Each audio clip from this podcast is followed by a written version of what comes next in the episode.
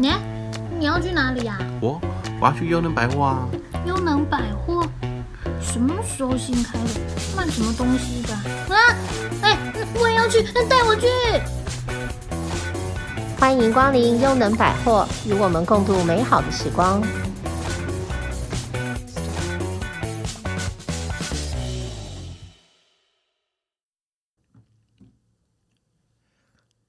各位听众朋友们，大家好，我是花生壳。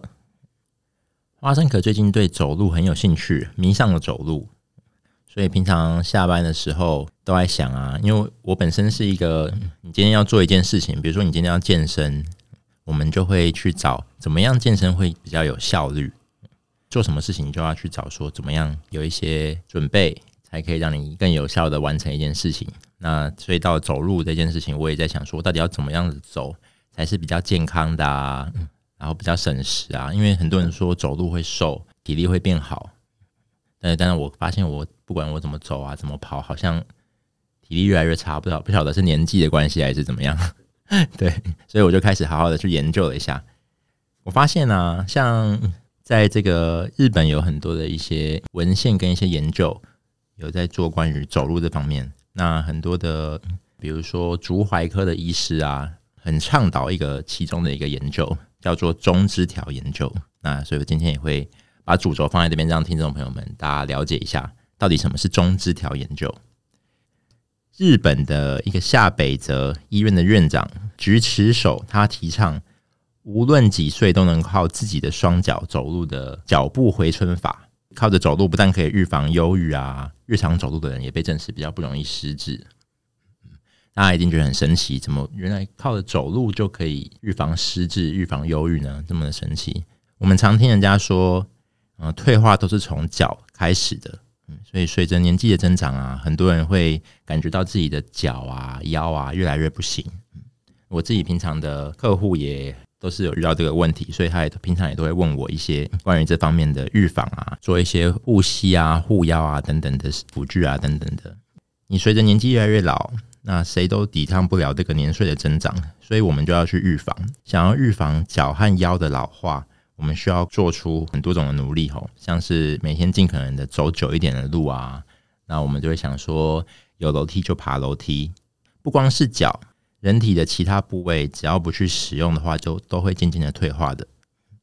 所以要保持身心灵的健康，每个身体的部位都需要去持续的运用它，持续的做运动。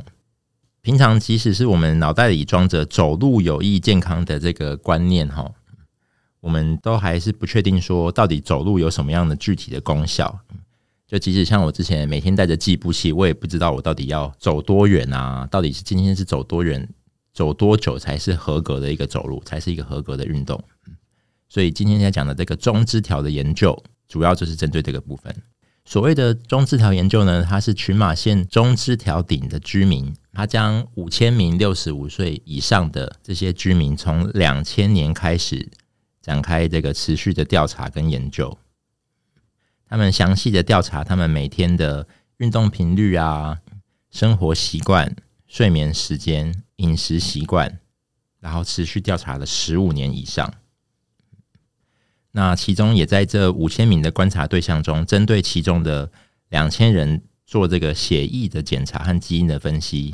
来进一步分析他们对于走路跟他们身体健康状况的一个密切的关系，再让其中的五百人随身佩戴这个运动手环，持续三百六十五天，然后来记录步行数，就你走了多少步，还有步行的速度。所以透过这个研究，我们就可以很清楚的知道说，你走几步会有达到多少的效果。我们才知道说，哦，原来比如说我今天走了一千步，嗯，一千步可能就已经达到就是。有活化筋骨啊，然后可能两千步就能预防失智啊，等等的。那从结论来说，想要维持增进健康，每天哦，每天平均要走八千步以上才是最理想的。每天，而且就是不单单是走路，如果能够以快走这种中强度的方式持续二十分钟以上，能够更有效的预防各种的疾病。嗯、所谓的中强度的运动啊，是指就是你走路可以让你稍微流汗的速度。那除了走路之外，如果比如说你在家里做做家事啊、擦地啊、整理房间啊，做起来会稍微喘，但是你还可以跟家人讲话，这样子的一个程度，也都算是一个中强度的运动。那有些人可能觉得八千步实在太多了，所以这个研究最基本、最基本告诉我们说，一天至少你保持一天走两千步的话，就能够预防这个肌肉的衰退。那就很有效的可以降低将来卧床不起的风险的发生。那如果走四千步的时候，不但可以促进血液的循环，同时你在走路的时候还可以因为走路你平常会看到的风景啊，跟环境的变化，带给你大脑的刺激，让你的心身心灵都更进一步的升华，会焕然一新。所以被认为说，至少走四千步的话，可以有效的预防这个忧郁症。那再来，如果你走七千步，能够走七千步。你的血液循环就可以强化你的血管的功能，就可以有效的预防癌症啊和动脉硬化，可以进一步的预防这个骨质疏松症和骨折的效果。这样，这是大概七千步。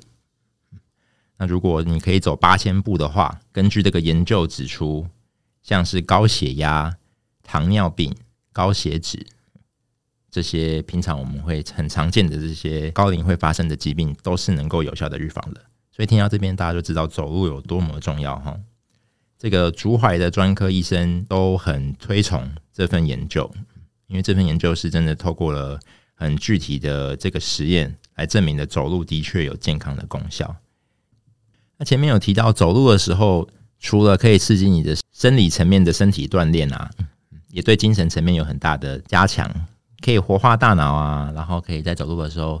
去发现这个不同的环境啊，刺激来强化精神层面的机能。换句话说，走路可以有效的刺激身跟心的两个层面。听到这边，大家又对走路有更进一步的一个兴趣了。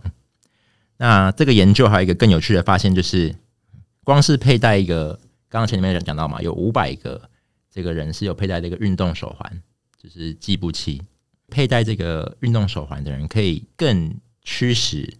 这些人去刻意的去增加步行的一个机会，他可以去看一下，说，哎，我现在走了多少步？他会有想说，哎，现在才走两千步，我还有点体力，那我要再加强，多走几步的一个效果。所以有想要打算好好多走路的人，大家可以就是要备一个运动手环，可以去增加 push 我们走更多的步伐。这样佩戴运动手环本身，在这个研究指出，就是成为了一个增加步行数的动力的来源。像听众朋友们知道，今年病例不断暴增的忧郁症，其中一个指出很有效的治疗的方法，其实就是走路嘛。所以走路不单可以影响到你的肌肉和血液循环，也可以影响到人体的许多的部位。像大脑里面有一个主控记忆的，叫做海马回，就会因为你走路的时候的血液循环变好，所以你走路的时候回流到海马回，海马回就会变得非常的发达。所以走路也可以预防失智症，因为你强化这个管控记忆的这个部分。很多人一旦卧床不起，就会一口气恶化成失智症。现在大家应该知道什么原因了？因为他没有办法运动，进而影响到了他脑中的叫做海马回的这个单位。所以中枝条研究也证实了，越常走路的人越不容易产生的失智症。平时的运动跟我们的认知的习惯是息息相关的。所以啊。为了维持我们的大脑机能啊，即使你心情很郁闷的时候，也不要关在家里不出门哦。我现在就是最近就是这样，平常郁闷的时候还是要迫使自己走出门。当你感到自己的认知机能衰退，觉得很不安的时候，你越不能把自己埋在家里，因为这样子你会越来的越忧郁，越来的越陷入。偏偏是你感到真的心情很不好的时候，你更应该选一个好的天气出门散散心。适当的运动和眼前的这个美景，一定可以稍微抚慰你这些不安的精神状态。好，那我们的今天的节目就到这边。今天晚上大家一起跟着花生壳多多去走路吧。各位听众朋友们，再见喽。